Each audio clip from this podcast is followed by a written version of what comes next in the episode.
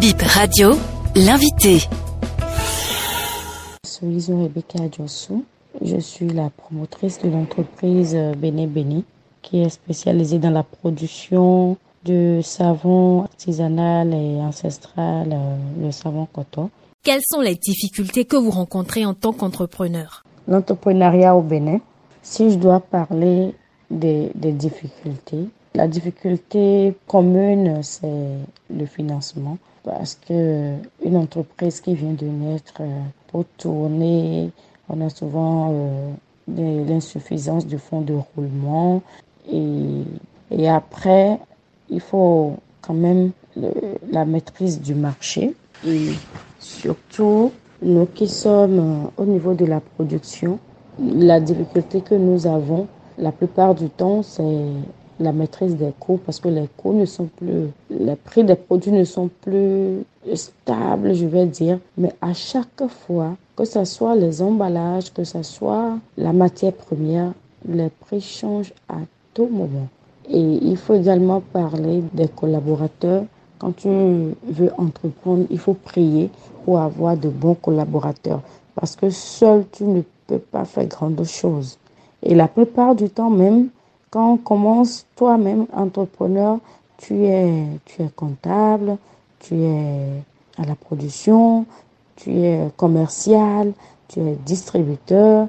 Donc, toi seul, tu joues beaucoup de rôles et par finir, tu peux être incompétent, incompétent, incompétente dans d'autres domaines. Vous voyez un peu. Donc, on se cherche pour les débuts.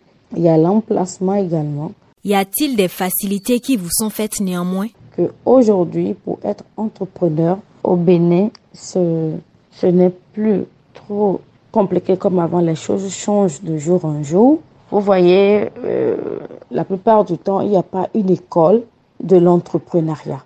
Il n'y a pas une école. La plupart du temps, nous faisons les études, nous avons travaillé quelque part et un jour, euh, par passion ou par d'autres raisons, on se, euh, on, se lance dans l'entrepreneuriat. Et les débuts sont vraiment difficiles.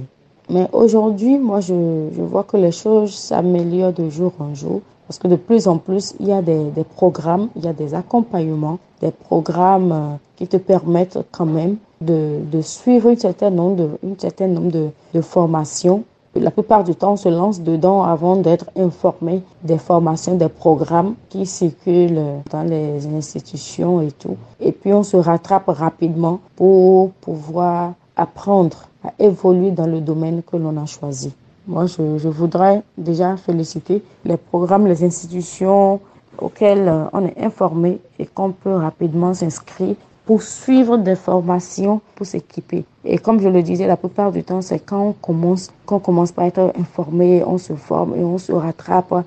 Euh, L'autre chose également, c'est, comme je le disais, le marché, l'écoulement du produit.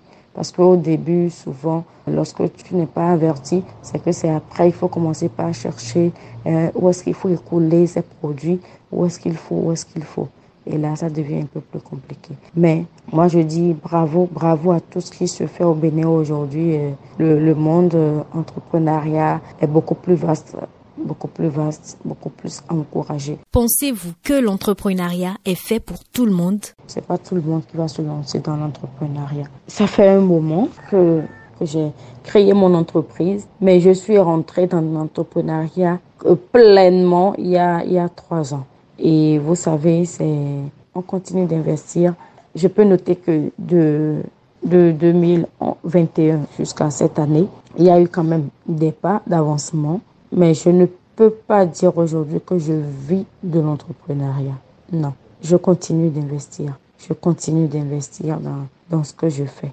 Mais je sais que d'ici là, il faut suivre une vision donnée. Il faut suivre une vision pour soutenir sa passion. Il faut, faut, avoir une vision, il faut avoir tout un, tout un bagage, une maturité donnée. Et avec le temps, l'entreprise va grandir. Parce que l'entreprise, c'est comme un bébé.